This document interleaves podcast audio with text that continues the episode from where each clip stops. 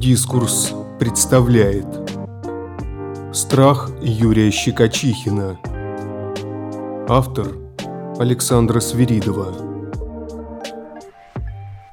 3 июля 2003 года умер Юрий Щекочихин, журналист, писатель, человек. Википедия говорит о скоротечной болезни вследствие тяжелой общей интоксикации и поминает редкое заболевание. Однако газета, в которой работал и для которой вел свои расследования Юрий Петрович, смерть от аллергии не верит и говорит об убийстве. Кто и за что мог убрать строптивого журналиста, рассказывает Александра Свиридова. Мы не были особо близки, но ходили одними дорогами и не раз стояли, сидели рядом. В узком коридоре киностудии Горького и вовсе не могли разминуться. У нас был один режиссер, Инна Туманян, которую нынче только свои и помнят. Юра вышагивал гордо, так как по его сценарию она уже сняла прекрасный фильм, а я робко. Мой сценарий она только рассматривала и решала – брать себе или отдать кому-то из близких режиссеров.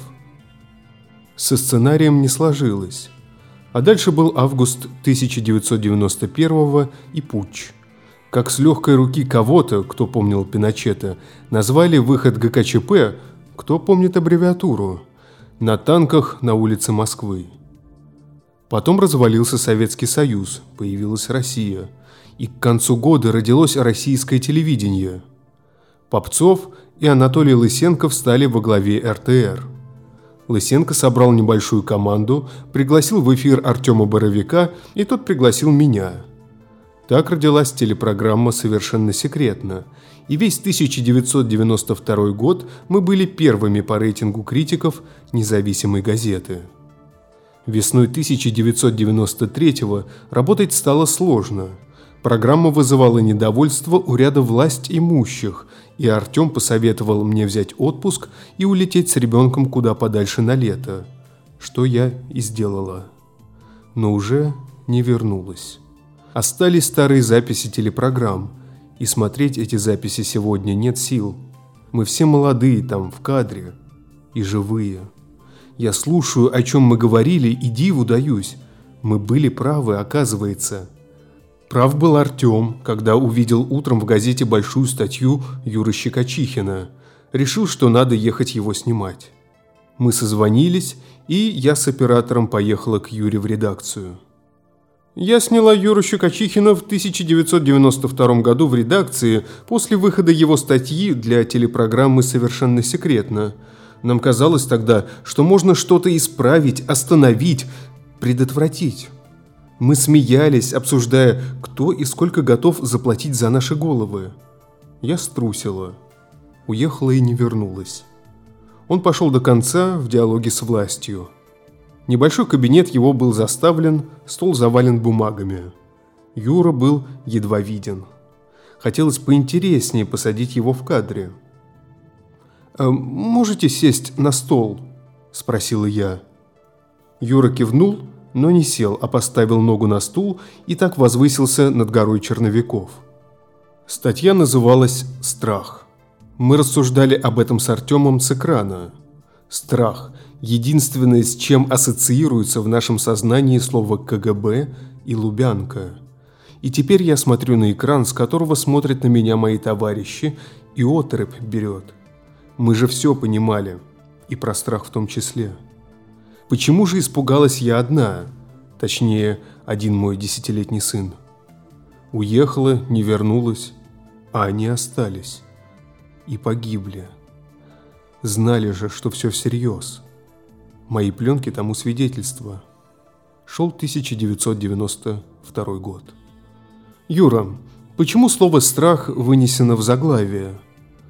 Ну, потому что я очень боюсь, что на плечах нашей молодой демократии к власти пришли мафиозные структуры, которые поделили между собой управление в Москве, распродали друг другу лакомые куски столицы, которые наелись настолько, что дымка демократии и августовской победы, которой они прикрывали свои подпольные операции, стала для них уже ненужной, лишней.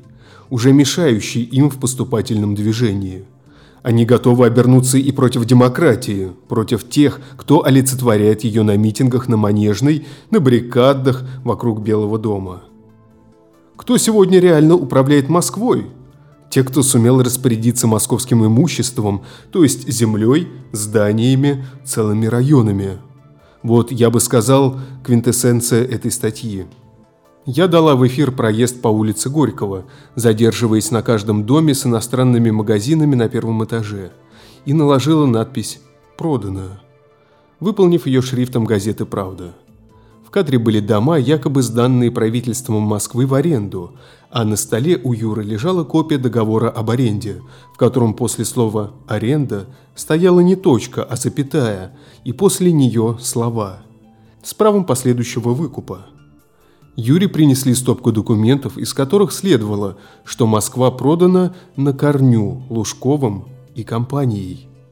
За кадром я дала песню «Дорогая моя столица, золотая моя Москва». Просто то, что происходит сегодня, может завтра обернуться трагедией для нашего государства. Еще одной. Конечно, нас, как и всех, волнует вопрос, кто из наших вождей что строит на Западе. Какие дома, слухи это или не слухи. Иногда какие-то сообщения появляются, потом пропадают. Я недавно был в США. Я почти вышел на адвокатскую контору, которая занимается оформлением строительства этих домов. Я пытался выяснить, кто что строит. Но это страшная тайна. И я почувствовал там то же, что чувствовал здесь. И это самая главная сенсация. Страх. Могут убить. Это мне говорили все люди, с которыми я общался при подготовке этого материала. Кто может, как, почему. Год назад ФБРовец один, когда я делал проект «Наши в Америке» про нашу мафию в Америке – я побывал у замдиректора ФБР, который занимается не шпионами, а мафией. И он говорит, «Да ну, ваша не мафия, это дети. Итальянцы – это да, мафия». Мне даже стало обидно за свою державу. И я сказал, «Вы еще наших не знаете». А приехал в этом году, ФБР уже начало серьезно относиться.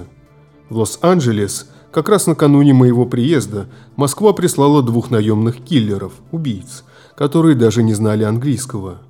Они убили, но полиция их захватила, случайно. Они забыли закрыть капот машины. Полицейские зашли как раз в тот момент, когда один отпиливал лобзиком пальцы у трупа, чтобы отвезти в Москву. По моим данным, в Москве сейчас около 60 наемных убийц. Целый профсоюз – Заказы выполняются быстро, точно и в срок. Это профессия, конечно. Есть люди, которые говорят мне просто, что да, тебя могут убить. «Эм, «За сколько?» – уточнила я. «Ну, разные цены, не знаю. Мне сказали, что меня могут убить за полмиллиона. Сегодня это уже не деньги. По-моему, такса такая идет. От миллионов десяти до бутылки водки». Коллега-депутат предложил принять закон о борьбе с организованной преступностью. Ему сказали нет. Парламент российский говорит «нет». Сегодня все говорят, и ребята из милиции, из КГБ приходят сюда и говорят «мы даже не знаем, что такое коррупция». Нет законного основания. Нет определения в законе, что такое организованная преступность. И это тянется, и это торпедируется на самом высоком уровне, потому что сегодня никому не нужен этот закон. Я не согласен, что все, что происходит сегодня, это рынок. Это не рынок. Практически люди, владевшие всем путем привилегий, которые давала им власть, эти же самые люди владеют сегодня всем и думают сегодня, что это рынок. Нет, это не рынок. Зажимается новый бизнес – потому что есть старые капиталы. Люди, которые еще раньше имели довольно много чего, сегодня могут все это легализовать. В этом месте перебивкой я сняла крупно круп лошади Юрия Долгорукова, глядящего на Моссовет. Пошла нормальная спекуляция земельными участками и правом на застройку. То, с чем борются и не могут перебороть мои коллеги в Италии. Это вечные истории. Сегодня, конечно, я сказал какую-то часть правды. Документы, там у меня целый сейф стоит. Я получил документы. Сейчас вроде очень серьезно ведется расследование. Изучение материалов шестое главное управление России по борьбе с мафией. Но меня просто поразили слова господина Севастьянова, начальника московского КГБ. Или, как оно, буквы новые, а суть осталась. О том, что, дескать, ну что здесь такого? Здесь нет фактов. Страх вынесено в заглавие, потому что я рассказываю о людях, которые боялись со мной разговаривать. Причем боялись на самом деле, серьезно, я видел их лица. У нас были детективные истории постоянно. То мы встречались около редакции, человек оставлял машину в переулках, шел пешком сюда, я выходил. То на каких-то квартирах у друзей с ними были встречи. Я не знаю, чего именно они боятся, но один руководитель мне сказал, что уже дважды находил у себя микрофоны в кабинете. Все продолжается. Я не знаю, кто сегодня слушает мой телефон. Система осталась точно такой же. В это время телефон на столе зазвонил, и я махнула Юре рукой, чтобы не робел, и снимал трубку в кадре. Он снял и сказал. «Алло, я слушаю. Я только что вас упомянул недобрым словом перед телекамерой, Юрий. Вы просто легки на помине. Почитал ваше интервью в «Вечерней Москве». Да, конечно. Вы знаете, я давно ждал такого звонка. Давайте увидимся. Тогда в полдень я у вас. Это звонил начальник госбезопасности Москвы, которого я только что упомянул недобрым словом. И мы рассмеялись. Смеялись долго и в кадре, и за кадром.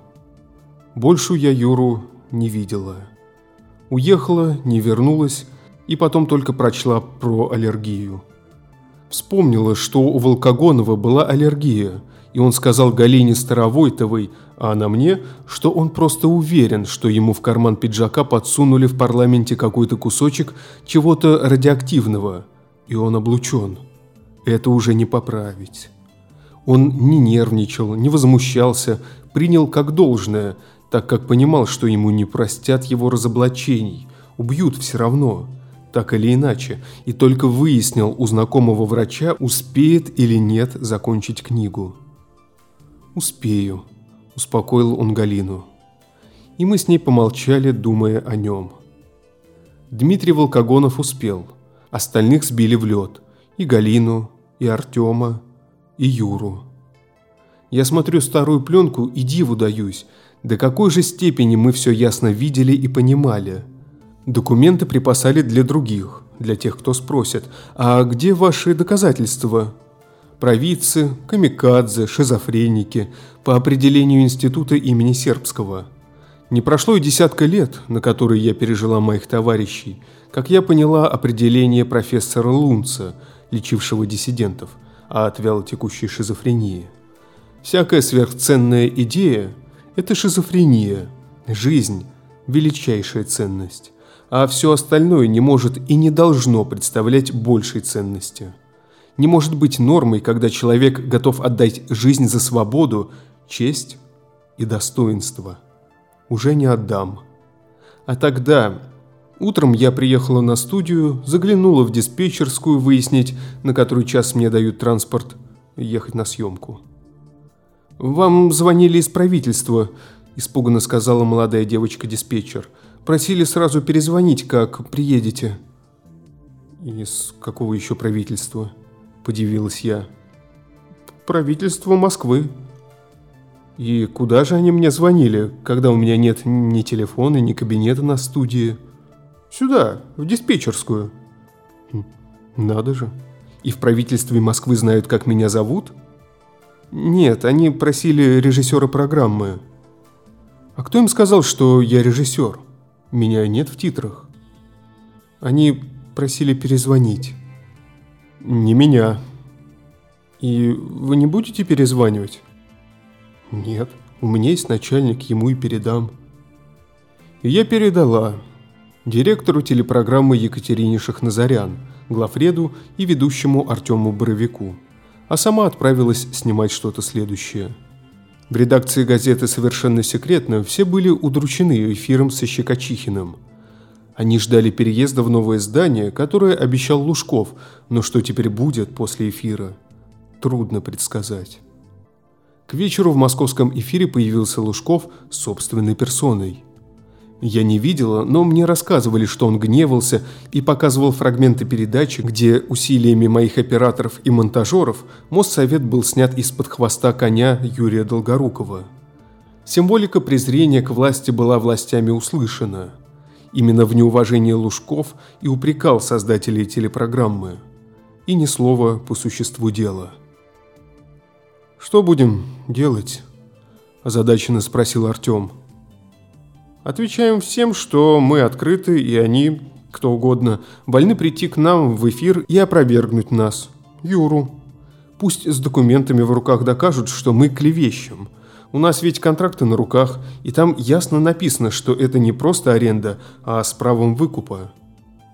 А если они откажутся? Пусть подают в суд, сказала я. И будем разговаривать в суде. Ни в какие предвзятые идеологии я не вступаю. Есть статья за клевету. Пусть подают, доказывают и сажают. Либо Щекочихина, который клевещет в статье и в кадре, либо тех, кто продал Москву, если все, что мы рассказали, правда. Артем предложил представителю Моссовета выступить в передаче. Желающих выступить не нашлось. Никто нас больше не беспокоил. Ни в эфир никто не пришел, ни в суд никто не подал. Артему вскоре дали новое помещение, но это уже было без меня. Автор Александра Свиридова Озвучил Николай Носачевский.